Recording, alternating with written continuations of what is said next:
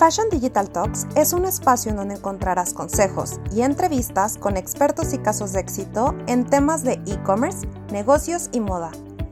Planea tu ruta digital, toma acción y posiciona una marca que trascienda. Siempre a la moda.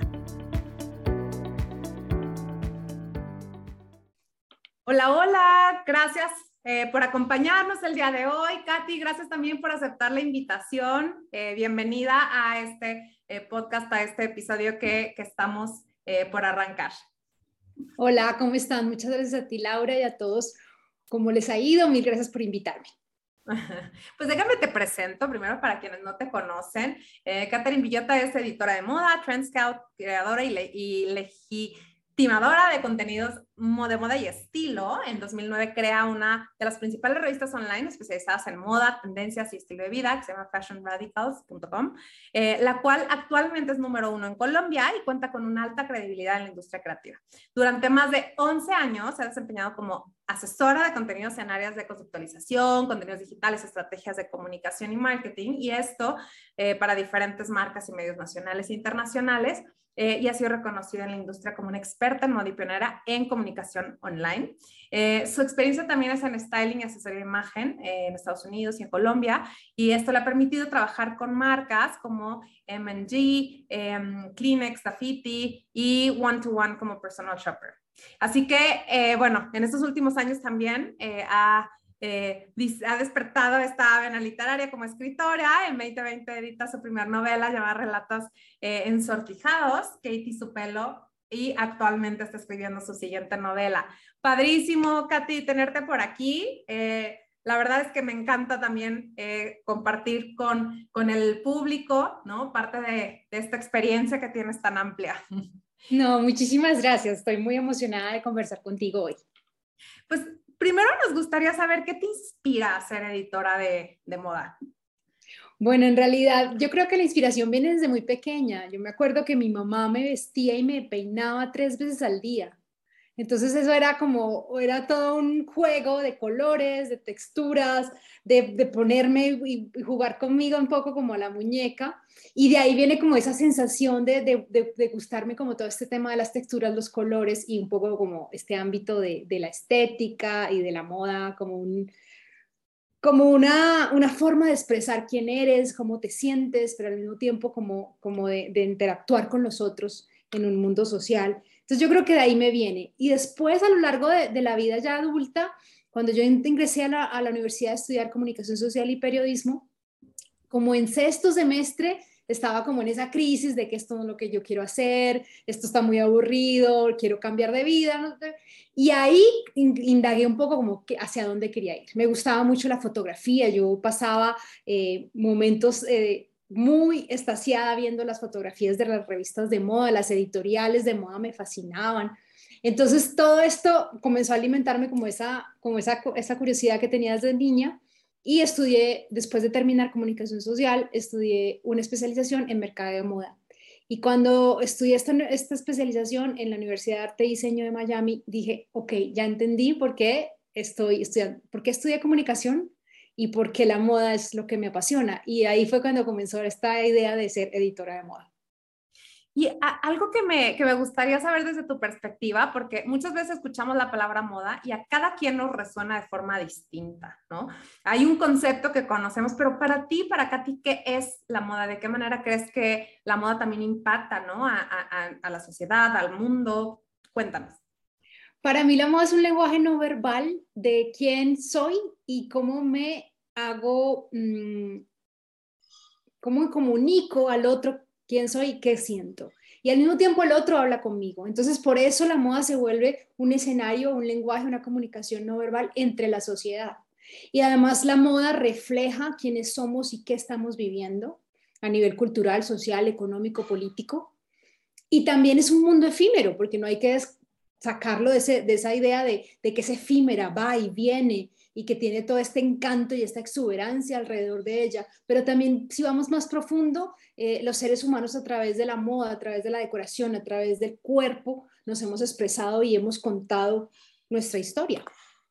Sí, yo digo que es este tangible, intangible, ¿no? Es como, como que justo algo que está en el medio, pero sí, eh, padrísimo. Y también eh, algo que me gustaría saber, tú lanzas, ¿no? Una revista de moda que, que bueno, es, online. ¿Cuál es el, de los principales retos a los que, a los que te enfrentas y, y qué es lo que, lo que más te, te ha apasionado de este, eh, de este canal, ¿no? Bueno, Fashion Radicals nació en el 2009 y nació con una necesidad mía de expresar esa mirada que tenía yo hacia el mundo de la moda. Y esa era una mirada de, es mucho más allá del vestuario, es mucho más hablar de ropa. La moda va más allá y se alimenta de otras áreas culturales, la literatura, el arte, la fotografía, la creatividad. Entonces, quería contar eso y también quería una mirada más analítica y más crítica y comencé a crear, eh, como era, inicialmente empezó como un blog eh, y, a contar mi, mi, opinión sobre ciertos temas de moda. Pero eso después, como mi formación es periodística, después se fue formando en un tema un poco más, eh, más riguroso de investigación, de entrevistas, de reseñas, de reportajes, y, y eso se fue dando y ahí fue cuando nació fashionradicals.com. ¿Y por qué nació online? Porque en aquel entonces, digamos, el mundo online comenzaba a sonar muy fuerte, y los medios tradicionales estaban incursionando en, crear su propia plataforma online. Y dije, bueno, si no lo, además porque hacer impreso era, más costoso, por supuesto. Eh, entonces dije, bueno, voy a empezar eh, con algo digital. Y así sale Fashion Radicals junté unas voces, unos escritores, unos eh, eh, artistas y les contaba esta historia que yo quería contar y se unieron muchísimas personas, desde ilustradores hasta fotógrafos, desde personas que escriben y eso se volvió realmente una revista. Y cubrimos toda América Latina y tenía voces en, México, tenía voces en Brasil, en Argentina, en España, eh, comenzó a ser como una plataforma para nuevos talentos como esas personas que no tenían un espacio en el mundo editorial para, para hablar de moda o, hacer moda, ¿no? No solamente diseñadores, sino fotógrafos, maquilladores, modelos. Y esa era la plataforma nueva o la plataforma que les permitía darse a conocer y les permitía como, como expresar quiénes eran y cómo querían contar esta historia. Eh, y el reto principal era ese, poder hacer que la gente entendiera que este mundo digital abría una, una nueva ventana, abría una nueva perspectiva y eh, era diferente al mundo tradicional de los medios tradicionales, sin necesidad de, ser maquiavélico y decir que ellos se iban a desaparecer, nunca lo pensé así, sino que era una nueva forma, un nuevo canal, un nuevo medio.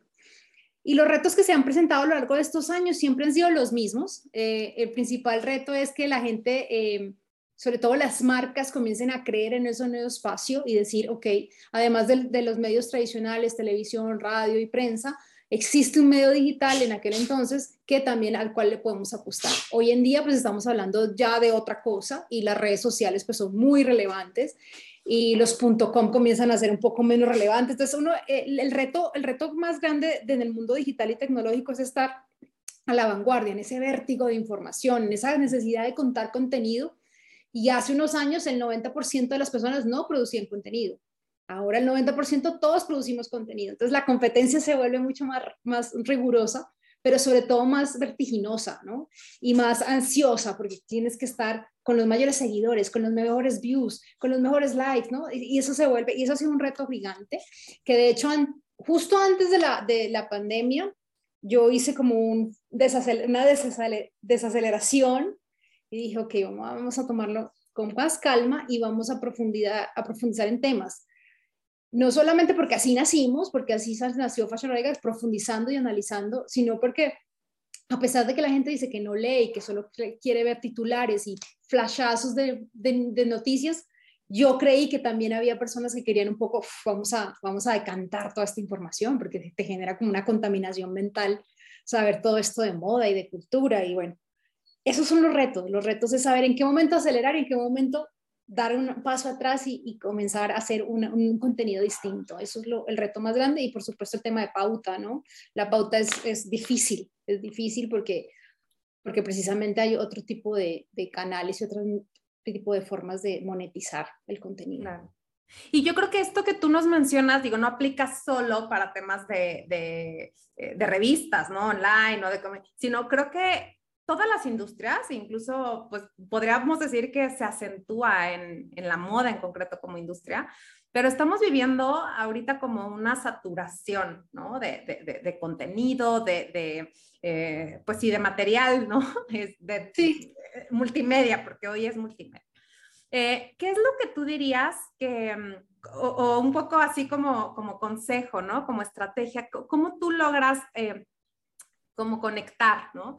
Este ADN de Fashion Radicals con tu público, o sea, con esta expectativa, ¿no? Del, del cliente, del público. Eh, ¿Qué es lo que tú, tú aplicas? Ahorita nos dices, bueno, un poco hicimos un, como, como un, un reanálisis, ¿no? De, de la estrategia y de cómo se venía llevando a cabo y qué es lo que ahorita nosotros, o sea, haremos, ¿no? Versus cuál es como esta, esta expectativa del, del día a día, ¿no? O este, este rush a nivel eh, generación de contenido. ¿Cómo es que tú logras que conecte?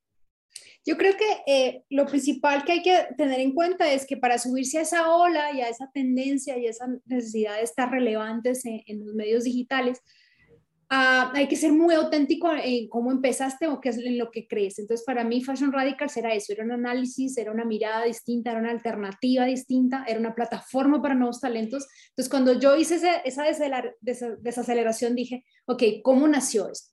Y a partir de ahí, vamos a seguir siendo esto, pero de qué otra manera podemos cautivar lectores. Y ahí comenzamos a hablar de leer las estadísticas, de, leer los impactos, em, de saber cómo se titula, eh, para que los robots obviamente te encuentren más rápido, de saber qué temas son relevantes en términos eh, globales y qué temas son relevantes en términos de nicho, porque a veces creemos que tenemos que subirnos a la masa y realmente los nichos se quedan totalmente desinformados o sin la, sin la información que requieren o que están buscando. Entonces también yo me enfoco mucho en eso, como si me voy a subir a una tendencia, primavera-verano 2022, por ejemplo, ¿de qué manera mi lector quiere ver esa tendencia? Seguramente no va a querer solamente esa que yo le diga que los colores neón vienen eh, en varios acentos y que vienen en total look, sino que qué análisis hay detrás de eso, por qué el neón está en tendencia, qué pasa, qué nos está contando, ¿no? Entonces, también buscar que las temáticas que son relevantes tengan una profundidad distinta, porque en Fashion Radicals se trataba de eso. Entonces, por ejemplo, para Fashion Radicals uno de los temas más relevantes es el jeanswear, el universo de los jeanswears, eh, del denim. Y yo comencé a, pero ¿por qué hay tanto interés? Precisamente porque no había mucha información sobre el tema, porque solo le decían que los jeans se usaban así WhatsApp, pero no había información detrás de eso. Entonces comenzamos a hablar de fibras, comenzamos a hablar de las nuevas tecnologías para, la, para el medio ambiente en términos de jeans, que son la industria, una de las industrias más contaminantes. Eh, ¿Qué nuevas alternativas hay? Eh, no solamente hablar de color, sino también de, textiles. Eh, ¿Por qué el denim es tan relevante y tan importante a nivel histórico? Entonces, como buscar la manera de que tu lector se sienta fidelizado y se sienta la credibilidad pero que no lo saquen de contexto a nivel contemporáneo y global. Entonces, es, esa es principal, como principal eh, tip, ¿no? Como vuélvete auténtico, mantente firme con tu propósito y mira cómo te adaptas a lo que está pidiendo el lector, pero sin defraudar lo que realmente eres como en esencia, ¿no? Como medio o como marca. Y qué interesante, porque también nos hablas de temas de medición, ¿no? Eh, de, realmente hacer un análisis no conforme a, ya ver qué, este, ¿no? O sea, un poco como el feeling que tienes, sino realmente analizar, ¿no? El, el que eh, qué es lo que se está, se está pidiendo, consumiendo, cómo, ¿no? Este, y además, sí, efectivamente, también hasta nos hablas de, de los bots, ¿no? Cómo es que nos van a encontrar eh, de forma simple. Entonces, palabras clave, ¿no? Creo que, creo que estuvo bastante completa, ¿no? La, la, la respuesta que nos, que nos propones. Y creo que algo, algo importante también es, ahorita la, o sea, el, el, tú dices, es que nosotros ahora es con este valor agregado, esta propuesta que nos hace a nosotros únicos como plataforma, estamos dando ese extra, ¿no? Y algo importante que creo que todos tenemos que analizar cuando, cuando hagamos este ejercicio es el, contenido cada vez se vuelve más rápido, ¿no? O sea, más, más veloz. La atención que tienes del cliente de antes, pues no es la misma que tienes del nuevo consumidor, ¿no? El que consume contenido ya busca todo digerido en cuestión de segundos, incluso yo no me hubiera imaginado que tan pocos segundos eh, tenemos para captar la atención. Y algo importante que hay que hablar es esta calidad, ¿no? Que mencionas, bueno, nosotros justo queremos analizar o dar como este extra, pero al mismo tiempo, pues está, está esta velocidad que necesitamos tener para, para dar el contenido. ¿Cómo, cómo hacer este, eh, este match también, ¿no? Entre estos dos elementos. No perder la calidad, pero por otro lado, pues sí, también dar como, como un mensaje de forma mucho más rápida eh, que, que, quizás anteriormente. Digamos que para, para mí la estrategia siempre ha sido em, eh, mirar como la tendencia, o sea, si estamos hablando de captar la atención en tan pocos segundos, ¿Cómo la capto para que entren a la profundidad del texto o a la profundidad del video o para que lean y, y reflexionen el tema? Entonces, en captar la atención, hay, hay, que, hay que obviamente analizar como si se la capto en video, en audio, si le hago un reel, eh, si le hago un copy eh, super catchy o si realmente titulo de la manera más... Eh, más buscada en los robots de Google para que la gente se enganche y después le, hago como la profundidad al tema, ¿no? Eh, eh, y eso me ha, me ha, funcionado, Laura, porque cuando yo veo la lecturabilidad y el tiempo que permanecen en, en, en, en los artículos de Fashion Radicals, eh, que supere el, minuto y medio ya es súper ganador, es decir, que la gente alcance a leer minuto y medio de lo que has escrito ya es como, o sea, y vamos bien, vamos bien. Y, y hay temas que la gente se queda enganchada y dura dos minutos, o lo comparte, ¿no? Como que lo hace guardar y lo guarda en Instagram, por ejemplo. Y eso hay que estarlo leyendo, o sea, no puedes dejar las estadísticas al aire. Las estadísticas no solo son un número, sino que te están diciendo qué temas les están interesando, qué temas están guardando y qué, qué temas están leyendo más. Sin dejar de lado que tienes que llamar la atención en, en, en cuestión de segundos. Entonces es como una mezcla, ¿no? Como un balance. Por eso te digo que es bastante vertiginoso porque es como un reto constante. Y hay veces en que uno, yo he titulado y y digo, este título está increíble, mira, nadie se entra, nadie hace clic, y uno, como editor dice, pero ¿por qué? si está buenísimo. Entonces, eso, eso pasa, ¿no? Como que a veces también es un reto para uno mismo como, como creador de contenido, decir, pero si está buenísimo, ¿cómo no se engancharon? No, pues eso no era lo que estaba, ¿no? Y vas analizando, vas analizando, apostando, está, es casi un laboratorio no de decepcionarte, sino de saber que hay contenidos que son, eh, digamos, que no, no captivan tanta masa, pero sí cautivan nicho. Y eso tienes que respetarlo también y darte cuenta que hay un nicho ahí buscándote y al cual le estás llegando también. Claro. Sí, qué, importante además, eh, justo lo que dices, ¿no? O sea, ok, ya traje, pero aparte yo me especializo en que el contenido sea, sea muy bueno, este, siga generando para que además interactúe, ¿no? Y, entonces se va eh, se va potenciando, va creciendo, ¿no? Va escalando. Entonces, eh, padrísimo. Y también algo que me gustaría, me gustaría saber es de dónde surgen estas ideas de, nuevos temas y, bueno, toda esta información también sale de, eh, también otros espacios de moda, ¿no? O sea, tú al final como que también vas integrando todo lo que, lo que como sistema moda se va, se va armando. ¿Cómo es que es tu equipo, ¿no? Eh, de bueno, sí, ah, digamos que siempre hay que estar como atento a lo que esté pasando y a, a, lo que esté pasando alrededor de la industria, de la moda y todo esto. Pero también siento que en, este, en, este, en esta pausa que hice con respecto a la, a la velocidad con la cual producir contenido, también me tomo el tiempo sin afán, es decir, a veces hubo unos años en que como me subía al vértigo de generar contenido constantemente, Ah, yo sentía que lo estaba, estaba haciendo contenido por hacerlo, ¿sabes? Como que no, hay que, hay, que escribir, hay que postear, hay que poner. Y dije, no, no, es que no lo estamos haciendo porque sí. O sea, si vamos a escribir y vamos a contar algo, ¿por qué lo vamos a contar y para qué? ¿Con qué enfoque? ¿A quién tenemos que preguntar? ¿A dónde tenemos que ir? Entonces también eso requiere tiempo. Y, y, y a pesar de que no te voy a negar, eh, los, las estadísticas bajaron en algún momento, pero luego se, hubo como, como esos picos que uno dice, ay, lo estoy perdiendo todo, pero no, luego eso se niveló y uno dice, ok, vamos por buen camino. Eh, siempre tengo como la idea de, de un tema o de investigar un tema eh, y lo desarrollo. O a veces hay algo coyuntural, llámese una semana de la moda, llámese una feria, un lanzamiento específico. Entonces, en ese momento hago, hago, hago ese contenido de acuerdo a la coyuntura. Pero también invito personas a, escribir, ¿no? Como, mira, este tema me parece interesante, yo creo que tú eres un experto en esto, podrías escribirlo, sí, me interesa. O de repente, eh, antiguos colaboradores me llaman y me escriben Katy, hace mucho no, no escribo para Fashion Radicals y me gustaría escribir sobre los, los nominados a, Mejor Vestuario del Oscar. Yo, genial, vuelve y adelante y, ya haz, lo tuyo, ¿no? Haz tu magia. Em, y entonces me voy alimentando de eso, pero lo que te decía antes era un vértigo total de producir contenido todo el tiempo y ya no siento ese afán, sino que si, si vale la pena, lo, lo hacemos, lo investigamos, lo posteamos y si no, no pasa nada, lo dejamos ir. Padrísimo. Y, algo que me gustaría tocar contigo es, eh, ya hablamos, ¿no? De todo este ADN de Fashion Radicals y ahora, ¿cómo es que este canal, ¿no? Eh, también le, le ayuda a la marca, ¿no? Para sumar a su ADN, ¿no? O sea, ¿qué es lo que, lo que tú les aconsejarías a las marcas de, ok, si yo voy a conectar a, una con una audiencia a través de un canal como, como lo es una, eh, una revista, ¿no? Eh, digital o impresa, ¿qué, ¿qué, recomendaciones pudieras hacer, ¿no? Desde cómo generar este primer contacto, cómo también diseñar esta estrategia de comunicación, ¿no? Ya sea en conjunto con el medio o eh, también internamente, ¿no? Cómo ya estar listos para dar este paso y, qué es lo que, lo que vale la pena, ¿no? Decir y cómo.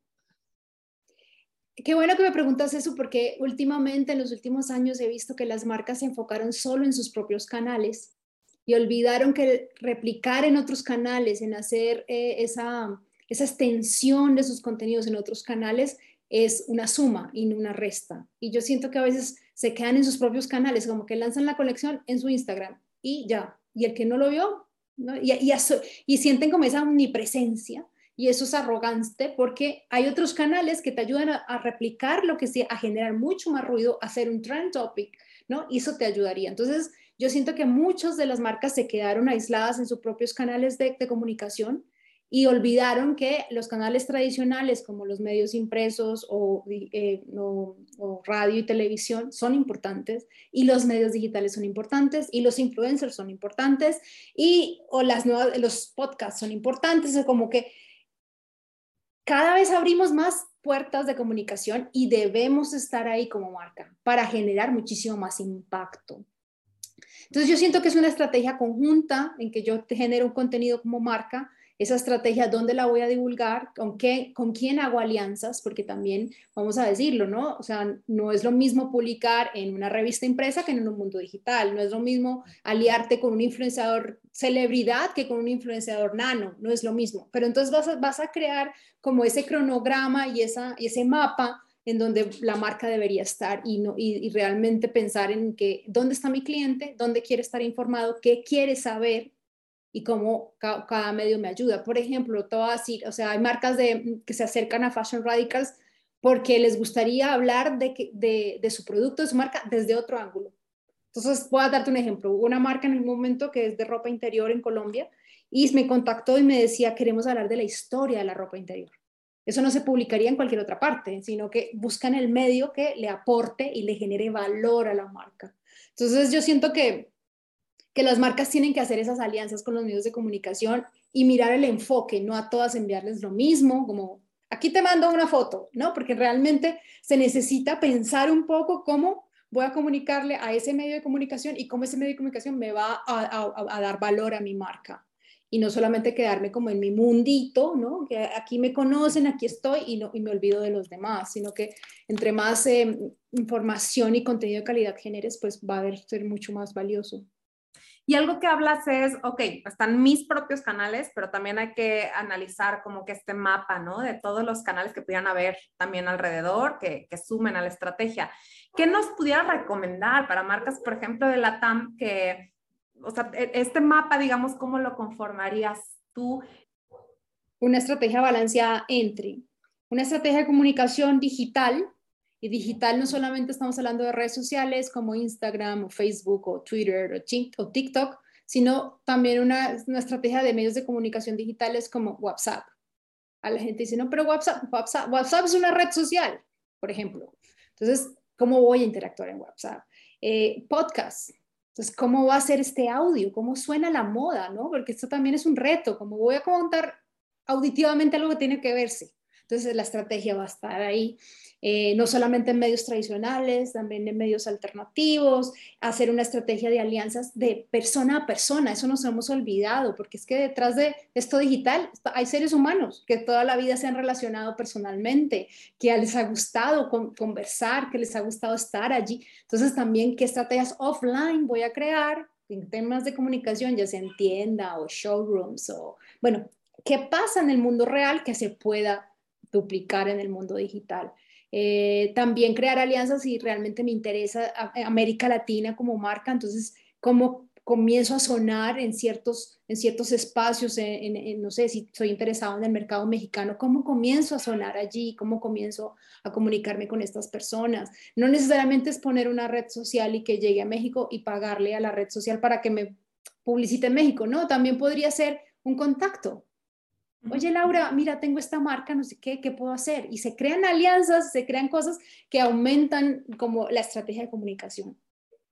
Eh, otra pista que puedo dar es como ser muy claros en el mensaje y, no, no angustiarte, porque a veces las marcas sufren de esa angustia de, ay no, tengo que crear contenido para TikTok, tengo que crear contenido para Instagram, tengo que subir a la página web, al e-commerce. Y entonces, claro, el creativo o el dueño de marca se agobia de tal manera que dice, no, no, yo, yo esto no lo puedo hacer, además tengo que producir, sino que tal vez tomárselo con calma y si vas a abrir canales de comunicación, que realmente desde tu ritmo puedas alimentarlos y puedas hacerlo que no, que no estoy en TikTok. Bueno, pues ya llegará el momento en que estés en TikTok. O sea, calma, esto, esto no es de, toda a la carrera, porque yo siento que eso pasa, como, esa ansiedad y esa angustia de estar ahí y después el contenido no vale la pena y pierde, en vez de ganar seguidores o clientes, vas perdiendo.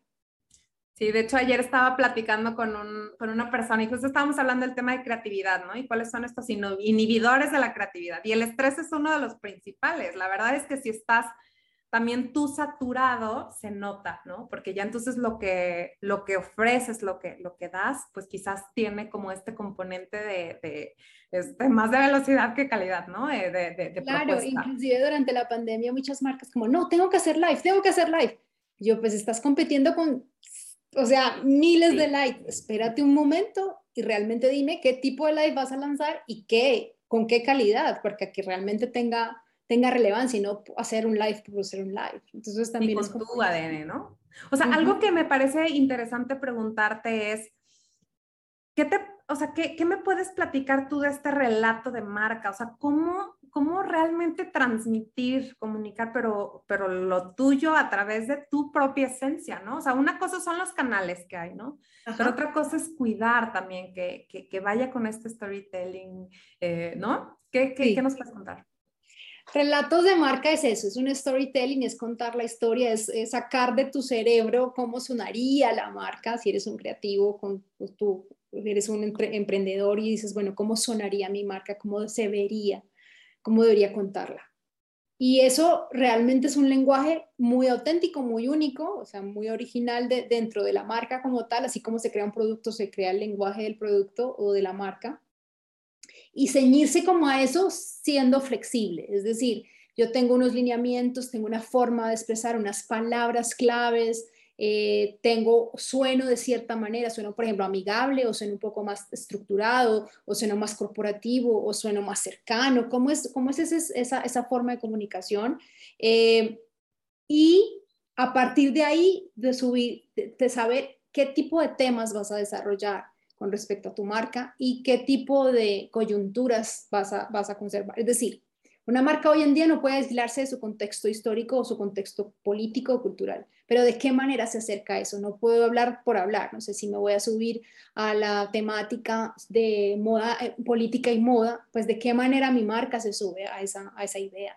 Eh, hay que ser muy cuidadoso en el tema de, del lenguaje, pero siendo muy flexible, o sea, no, no, siendo muy acartonado tampoco, pero siendo flexible a la hora de contar la historia. Y relatos es eso, es saber contar la historia de tu marca, el detrás de, no solamente contar el producto, porque a veces las marcas se quedan como en un catálogo y, que, y muestran el producto y el precio y ya está. Pero a las personas les gusta saber qué hay detrás de eso, cómo se creó, de dónde viene, quién, está, quién está detrás, cómo fue la sensación creativa. Hay muchas cosas que contar que a veces las marcas dicen, no, no, tengo que lanzar producto y ya está. pero se olvidan que detrás de ese producto pues hay una historia y hay una industria que, que, a muchas personas les interesa y, que al final es ganador, al final es posicionamiento, más que una venta directa, es posicionar la marca a otro nivel, dando unos contenidos de valor que luego se traducen en una venta. Sí, creo que eso es muy importante. O sea, lo que nos dices es, bueno, no, se cierra solo en la venta, incluso hay que, hay tejer una relación con tu consumidor, con tu cliente, ¿no? O sea, ¿cómo se, puede generar esta, relación más cercana con tus, con tus consumidores. Eh, toma tiempo. Y esto es algo bien importante cuando yo hago asesorías, les digo, esto no es de, de un mes, de una campaña de tres meses, no, esto toma tiempo porque te tienes que ganar su confianza, su credibilidad, tiene que querer conversar contigo y para que uno quiera conversar con alguien, pues hay que, hay que insistirle, hay que hacerlo bien, hay que llegar con, con, con, fuerza, pero también con una cierta sutileza, porque a veces la gente dice, bueno, tres veces, vamos a lanzar y si esto no funcionó, bueno, calma, que es que estamos posicionando, tenemos que llegar a un alcance, tenemos que llegar a un engagement y eso toma tiempo, eso toma tiempo y más en una, en una, en una situación digital tan, tan, tan competitiva y tan, ¿no? porque también es como, ¿no? Desgarradora, como, ¿qué, voy a hacer? Em, entonces hay que, hay que hacerlo con calma, eso es lo principal, con paciencia. Si lo vamos a hacer es un objetivo a largo plazo, o sea, hay unos cortos, medianos, pero casi siempre vamos a alcanzar un posicionamiento a largo plazo. Y la primera parada de, de la conexión o de la interacción es siempre acordarte que detrás de ese dispositivo móvil, en una red social, hay un ser humano palabras claves como dirigirte de manera cercana y no digas todos, todas, ¿no? Pues que todos y todas no, no soy yo. Entonces, habla, habla en singular, por ejemplo, porque es que estás hablándole a una, nadie, nadie está en su dispositivo con 50 personas alrededor, está individual, está solo, está en su momento. Entonces, eso, eso es un, clip, un tip básico, como entiende que detrás de eso hay una persona y está por lo general solo. Y luego lo comparte con alguien. Entonces, se va generando una red social. Es que las redes sociales siempre han existido nosotros somos seres sociales. Entonces, eh, los seres humanos somos eso, ¿no? un cúmulo de emociones. Entonces, hay que generar emoción con, la, con, la, con, el contenido que generes.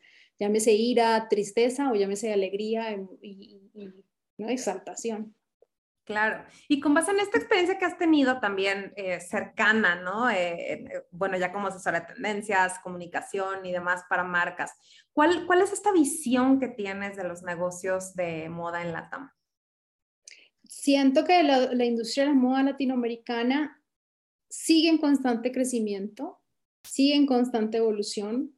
Es una moda que va comenzando a tener como esas cabezas destacadas, esos momentos destacados, esa propuesta destacada, pero es un trabajo todavía de industria como tal que tiene sus falencias, no solamente eh, a nivel país, sino a nivel Latinoamérica como tal. Como qué falencias encuentro, como básicamente con las que encuentra cualquier emprendedor o cualquier industria que está tratando de salir adelante y es, hay, hay unos unas limitaciones no solamente económicas, sino también gubernamentales, institucionales.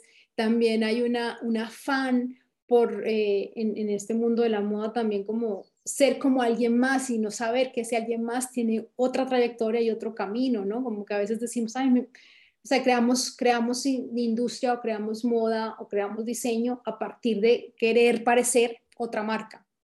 Eh, y realmente esa marca pues tiene su camino y lo trazó diferente y tú tienes que trazar tu propio camino. Eh, eh, siento que la industria de la moda en Latinoamérica, que, que yo he sido testigo ya más de 11 años, siguen su crecimiento y hay muchas, muchas, muchas cosas que rescatar. Hay una identidad muy importante ahí. Y llegará el momento de Latinoamérica, porque así como en este momento muchas, mucha, mucha parte de la industria está mirando a África, por ejemplo, pues eh, eh, también nos miran a nosotros en ciertos, en, ciertos ángulos y eso, eso comenzará a, a, ser un poco más grande y a, y a generar una bola de nieve que va creciendo. Y, y, otra cosa que veo en la industria latinoamericana es como esa, esa capacidad de ser, de ser muy auténticos, ¿no? O sea, hay, hay, una identidad bien importante en América Latina frente a la moda.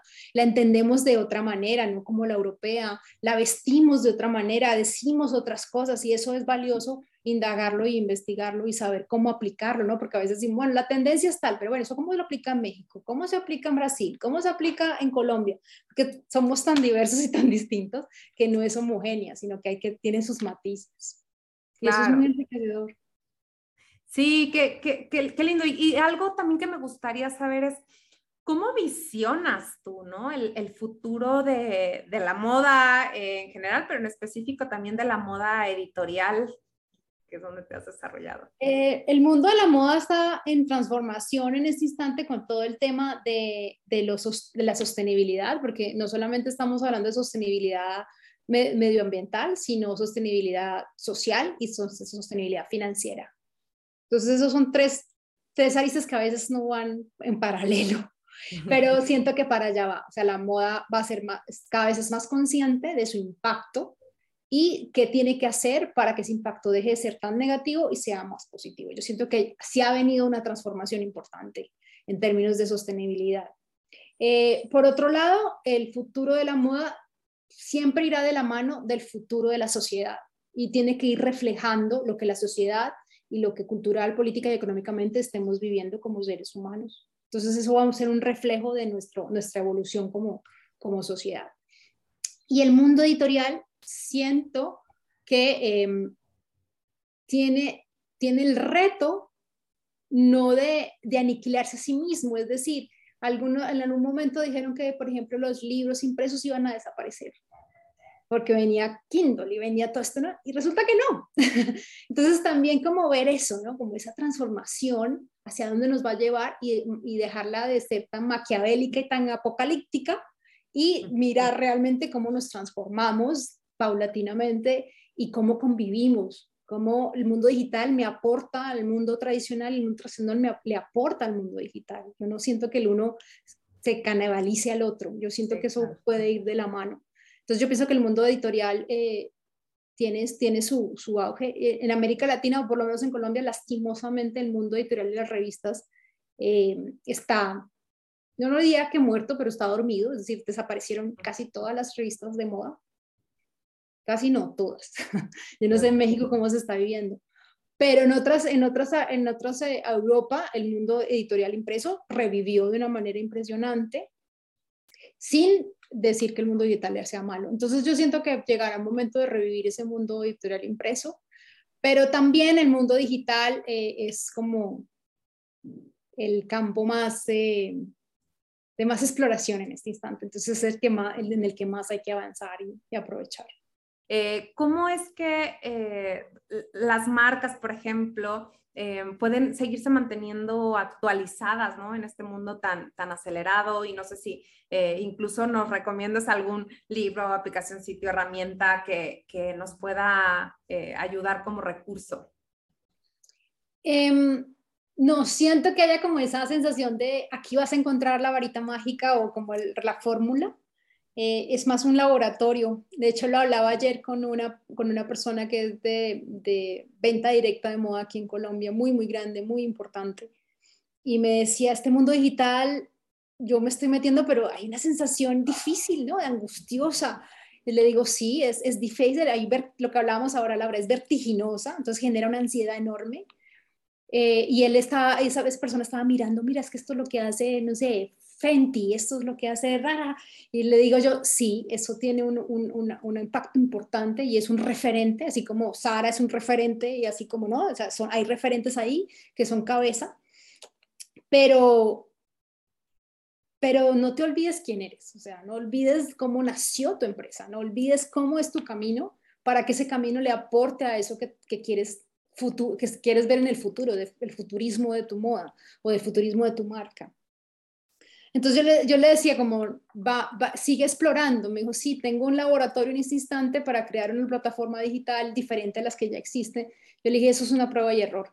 Y tu empresa, porque es una empresa muy grande, tiene que entender que estás experimentando y que no es una fórmula mágica, que eso es un poco difícil en términos financieros, ¿no? Porque a veces la junta directiva o el, el financiero te dice, bueno, estás gastando mucha plata y esto no ha logrado nada pero es que eh, esos laboratorios son importantes para poder crear productos. Entonces yo siento que, que el futuro es una experimentación, porque no está escrito y no hay nadie que te diga, por aquí es. Porque así como le funciona a uno, puede que a ti no te funcione. Y, y si tú nos pudieras resumir como estos, eh, estas cinco reglas de oro, ¿no? Para posicionarte a través de, de, un canal digital, o sea, ¿cuáles serían estos cinco? Bueno, la que todo el mundo dice que es la autenticidad. Eh, no olvidarte eh, el propósito de por qué creaste esa marca, o sea, para qué la creé. No olvidarte nunca de eso. Y saber cómo alimentar tus canales digitales de la, la manera más asertiva, acorde con tu cliente principalmente y acorde con la marca. Entonces es una, una negociación, una amalgama, un ir y venir, ¿no? un experimentar, siempre con, con, el ADN muy claro, siempre. Y eso es como, como yo diría que son las claves, ¿no? Como, este es mi ADN, estoy en estos canales y esta es mi forma de hablar. Y cómo combino y cómo flexibilizo eso, ¿no? Porque no puedo, no, no es en tecnología y en digital no se puede un solo, una sola línea, sino saberla flexibilizar sin perder como el propósito.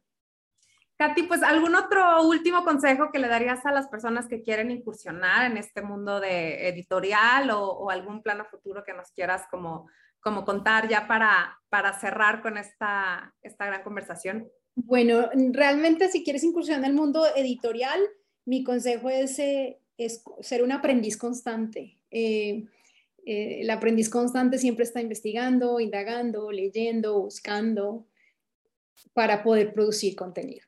Eh, y, meterse en el mundo editorial y tener una mirada alternativa para proponer cosas. Eh, y por otro lado, eh, no, en proyectos, no. Realmente, otra de las cosas que quería decir era que a veces estás por un camino y ese camino te lleva a otro, como me llevó a mí, ¿no? Como estaba en el mundo editorial de la moda y voy al mundo literario. Y yo decía, uy, ahora qué voy a hacer, como así, todo lo que hacía antes, que no, ¿qué pasa? Que es que llevas todo un background que te alimenta lo que a futuro serás o lo que a futuro quieres ser. Entonces eso bien pasa con las marcas, como que tienes un background y ese camino te va llevando a una novedad que aparentemente no tiene nada que ver, pero resulta que sí, ahí está porque es, tu esencia, es tu, es tu propósito, es lo que siempre has hecho, contar historias, por ejemplo, en mi caso. Padrísimo. Sí, y aparte yo creo que también te retroalimentas de tú al final eres el emisor de un mensaje, ¿no? Pero también te retroalimentas del receptor. Entonces, creo que es, es, un ir y venir, eh, bueno, extraordinario en el que también te vas descubriendo a, a, título personal. Katy, un gusto de verdad coincidir el día de hoy. Gracias eh, a ti por acompañarnos también. Y, y bueno, pues hasta, hasta pronto. Muchas gracias, Laura. Me encantó conversar contigo eh, y que habláramos de todos estos temas que me fascinan, porque a mí la moda me apasiona hasta la locura y sé que a ti también. Y mil, mil gracias por este espacio. Gracias, gracias a ti y nos vemos la próxima semana. Claro que sí. Espero lo hayas disfrutado tanto como yo. Ahora a tomar acción. Te veo en el próximo episodio y entérate de próximos eventos en nuestras redes sociales.